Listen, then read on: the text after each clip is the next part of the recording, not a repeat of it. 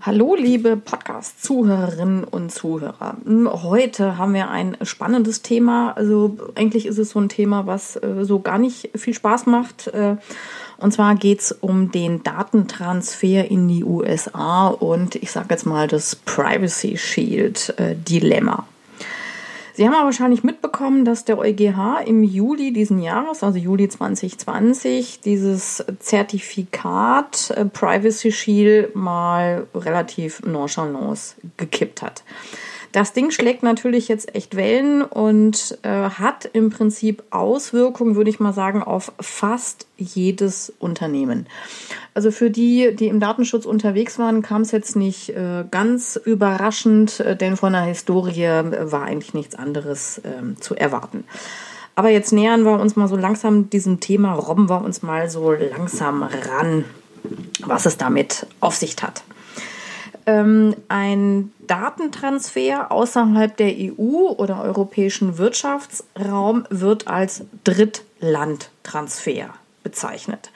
Wenn Sie also Daten außerhalb der EU äh, verarbeiten, dann äh, gilt äh, ein Zwei-Stufen-Prinzip. Also auf der ersten Ebene müssen Sie prüfen, ob sie das überhaupt dürfen. Also haben sie eine Rechtsgrundlage. Da sind wir so klassisch beim Artikel 6 der DSGVO. Sie brauchen eine Rechtsgrundlage, damit sie das tun dürfen. Da sind wir beim Vertrag ähm, oder auch bei der Einwilligung zum Beispiel.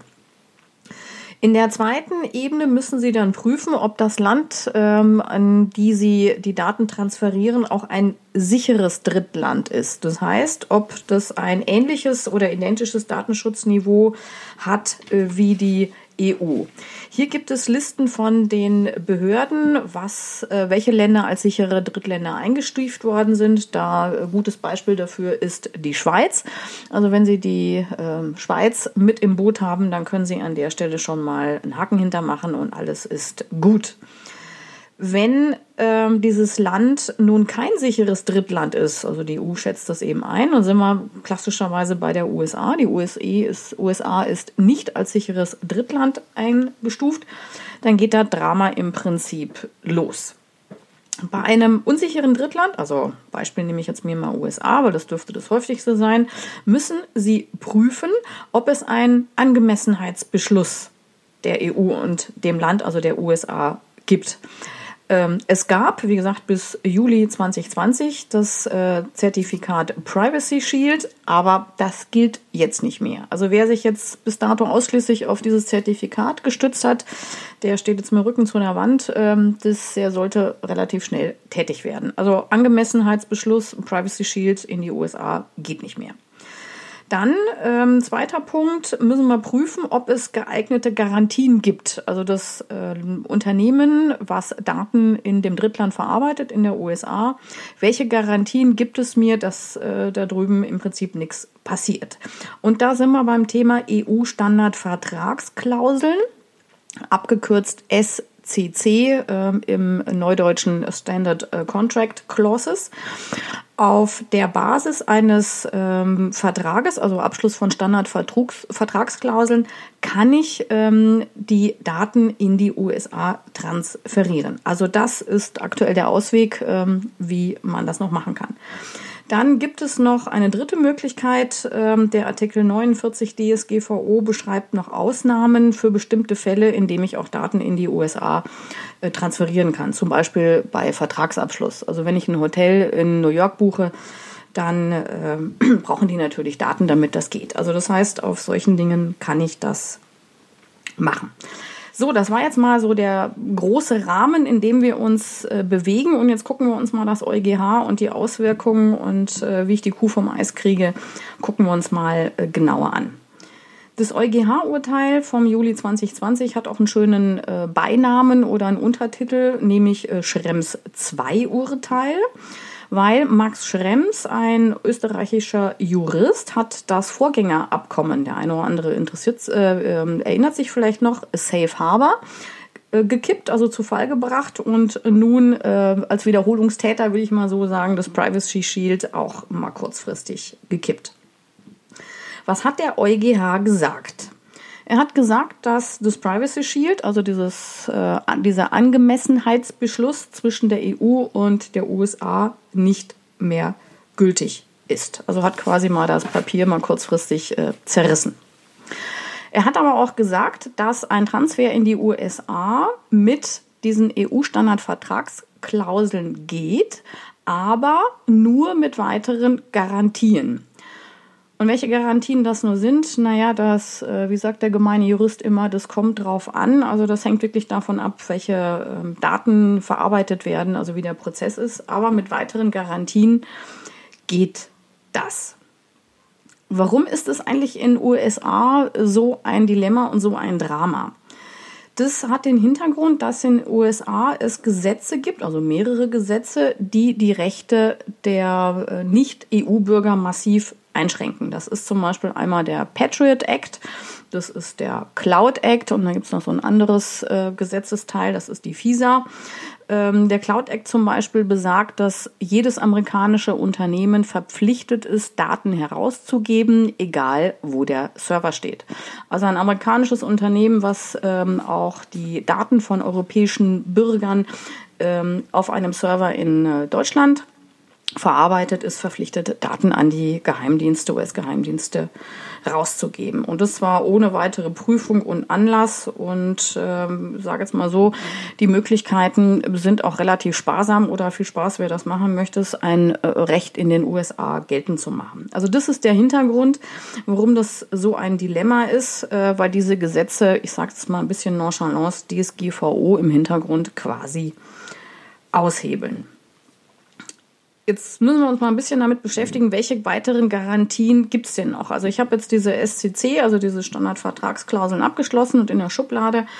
Aber welche weiteren Garantien, äh, was wären denn noch mal Ideen, wie ich das irgendwie hinkriege? Also eine weitere Garantie ist zum Beispiel das Thema Verschlüsselung, die klassische Ende-zu-Ende-Verschlüsselung. Ähm, hier ist aber auch die Frage, wer hat den Schlüssel? Das Beispiel, was ich immer an der Stelle äh, ziehe, wenn Sie Ihre Goldnuggets in Ihrem Safe äh, sicher verwahren und den Schlüssel legen Sie oben drauf, dann haben Sie auch nichts gewonnen. Also hier bei einer Verschlüsselungstechnik die Frage, wer hat den Schlüssel. Entweder nur der Kunde, der Betroffene oder das Unternehmen selbst. Das wären schon mal gute Lösungen.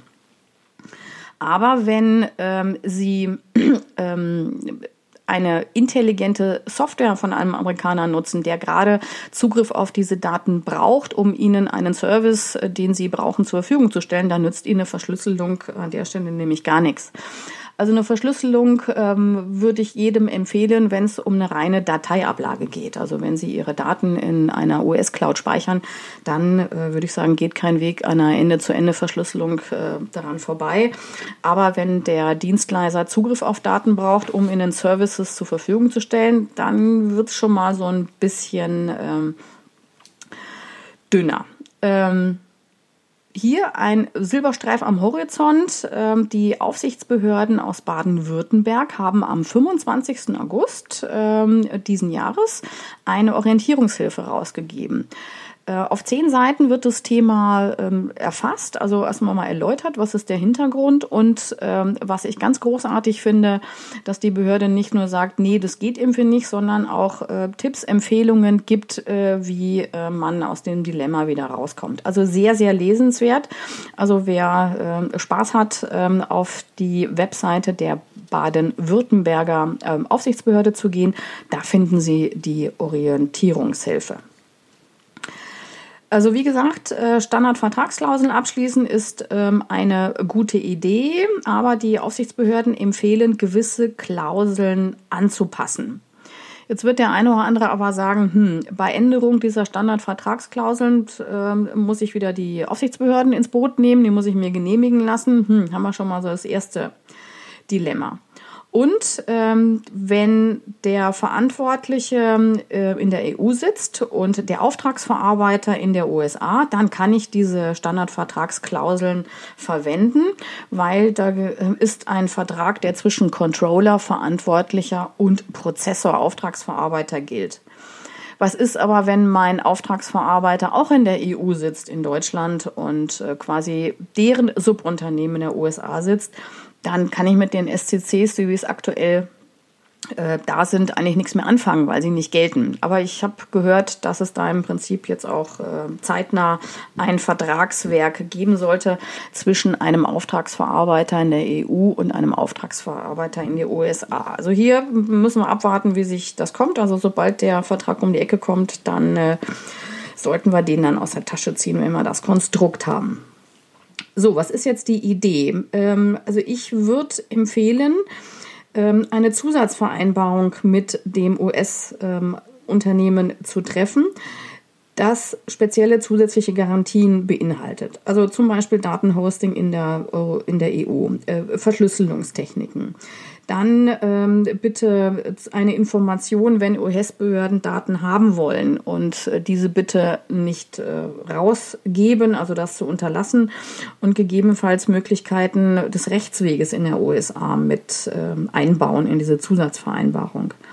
Und dann die Idee fand ich eben auch ganz charmant von den äh, Baden-Württembergern Aufsichtsbehörden, noch eine äh, Entschädigungsklausel mit einzubauen. Das heißt, wenn ein Schaden entstanden ist, wer bezahlt dafür? Also dahingehend auch eine Klausel, wenn es um Schadensersatzansprüche geht.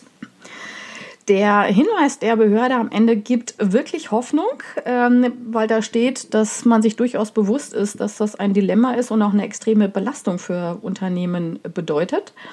Und sie sagen auch im Prinzip, wenn du einen US-Anbieter mit im Boot ähm, hast, dann liefer mir bitte gute Argumente, warum das so ist.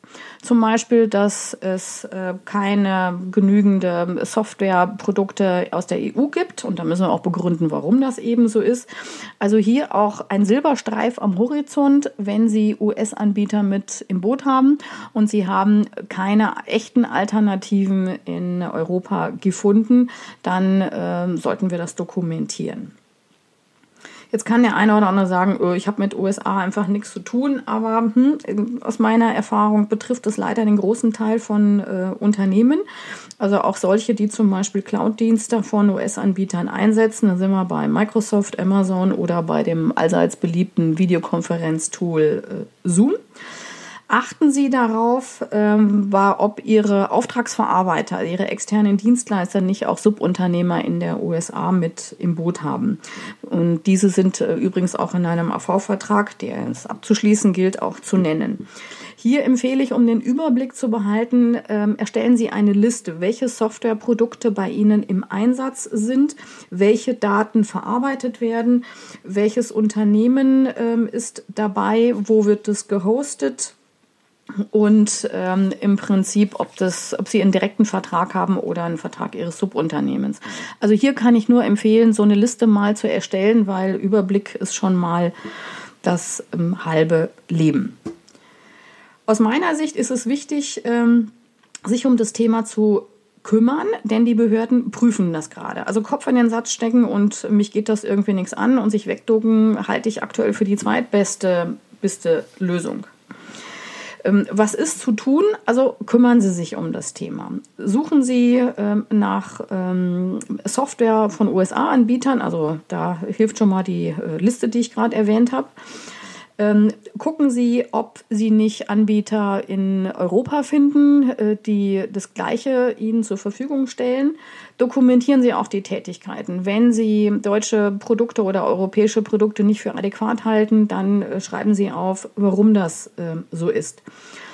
Wenn es um eine reine Datenspeicherung geht, also quasi Ihre Word-Dokumente, Excel-Tabellen irgendwo zentral abzulegen in einer Cloud, da würde ich mal sagen, geht äh, kein Weg an einem europäischen oder deutschen Cloud-Anbieter dran vorbei. Da fallen mir wenig Argumente ein, die eine Aufsichtsbehörde davon überzeugen, warum wir jetzt die Daten in der USA speichern. Ja, ich weiß, ist gerade nicht so ein beliebtes Thema, weil äh, wir müssen abwarten, wie das äh, Ding sich äh, weiterentwickelt. Ähm, also da bin ich auch selber gespannt, wohin die Reise irgendwie geht. Auch ich würde mir wirklich echte Alternativen ähm, europäisch und in Deutschland also wünschen, aber auch ich weiß aus äh, leidvoller Erfahrung oder leidvoller Erfahrung meiner Kunden, äh, dass das nicht immer so einfach ist oder praktisch äh, nicht geht, weil, ähm, sagen wir mal, die US-Anbieter uns dann noch einen Vorsprung äh, haben. Also wie das nächste, wie das weitergeht, wann das nächste Angemessenheits, wann der nächste Angemessenheitsbeschluss äh, Privacy Shield 3 oder wie auch immer man das nennen mag, so kommt, bleibt abzuwarten. Ähm, also hier kann ich nur sagen, kümmern Sie sich um das Thema und ansonsten abwarten und Tee trinken und immer so die Situation ähm, beobachten. Ja, das war's jetzt mal wieder mit einem doch, glaube ich, sehr leidvollen äh, DSGVO-Thema, aber eben auch wichtig. Also ich bin auch selbst gespannt, äh, wie sich das weiterhin entwickelt. Und äh, ja, dann würde ich mal sagen, bis bald. Ciao, Servus.